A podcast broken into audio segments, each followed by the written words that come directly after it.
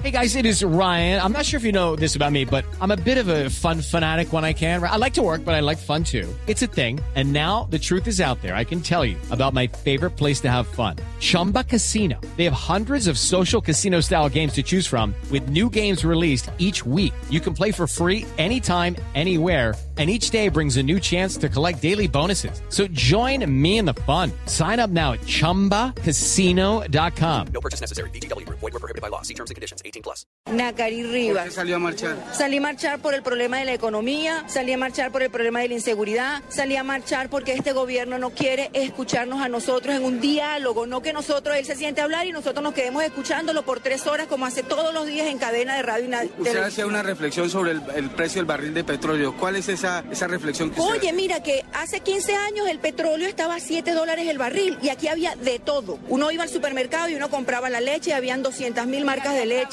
había trabajo, o sea, y ahorita con el barril a 100 dólares no se consigue nada. Muchas gracias, muy amable. Comienzan a concentrarse los venezolanos, los caraqueños en este lugar y punto de eh, la ciudad, de la capital de la República. Las concentraciones, eh, hay que señalarlo, se mantendrán en puntos específicos. La idea, que inicialmente era marchar, ahora será tener puntos de concentración para evitar el choque con la fuerza pública. Ya aquí hay más de 4.000 personas esperando que comiencen los actos en la mañana de hoy. Soy Carlos Barragán Rosso en las calles de Caracas, Blue Radio.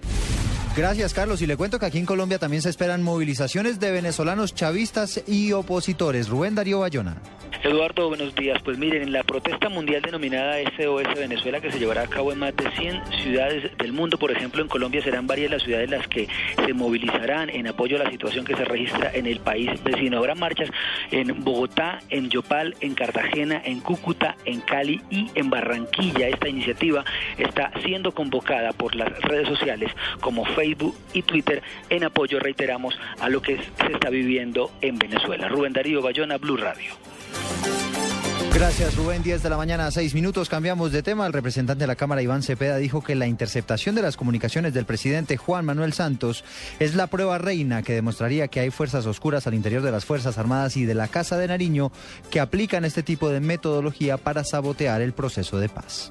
Aquí estamos eh, corroborando que la llamada Operación Andrómeda es una operación de grandes dimensiones que no ha tenido controles y que eh, eh, ha estado dirigida contra toda clase de personas del alto gobierno, si es que es cierta la información periodística. Es claro que si se estaba espiando al presidente era con eh, el fin de entregar información a quienes eh, seguramente desde la extrema derecha eh, eh, han hecho eh, oposición al proceso de paz. Y creo que eso sigue mostrando que hay una infiltración o que este sector de extrema derecha tiene gente tanto en las fuerzas militares como en el propio Palacio de Nariño. No hay que olvidar que hay gente de los sectores de Uribe que ha sacado información de computadores del Palacio de Nariño.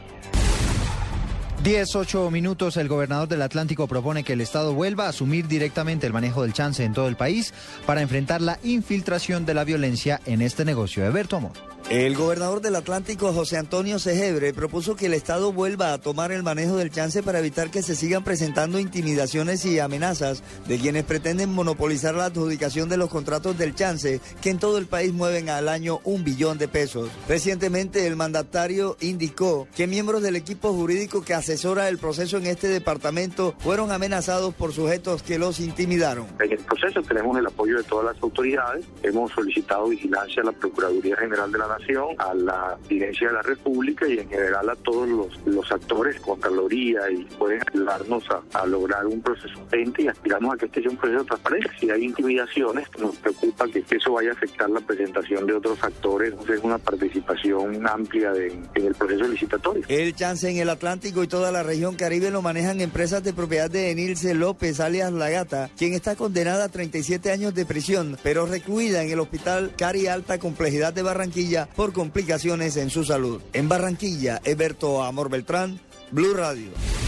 En otras noticias internacionales, el presidente de Ucrania denuncia que hay golpe de Estado en su contra en marcha y advierte que no va a renunciar. Natalia Gardiazabal.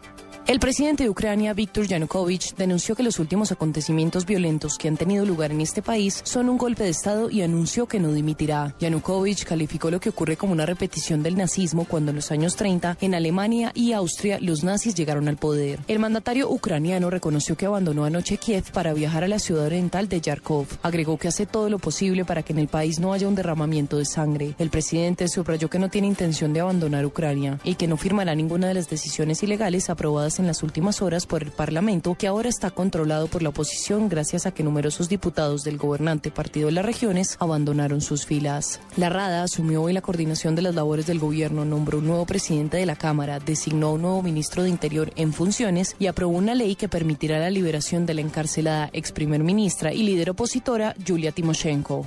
Natalia Gardea al Blue Radio. 10 de la mañana, 10 minutos. La cifra que es noticia hasta ahora en un 7.84%. Se incrementó la llegada de viajeros al país durante el año 2013, de acuerdo a las últimas cifras reveladas por el Ministerio de Industria y Comercio. Según este reporte, el año pasado Colombia recibió más de 3.700.000 viajeros internacionales. Ampliación de estas noticias en blurradio.com. Los dejo en compañía de Autos y Motos.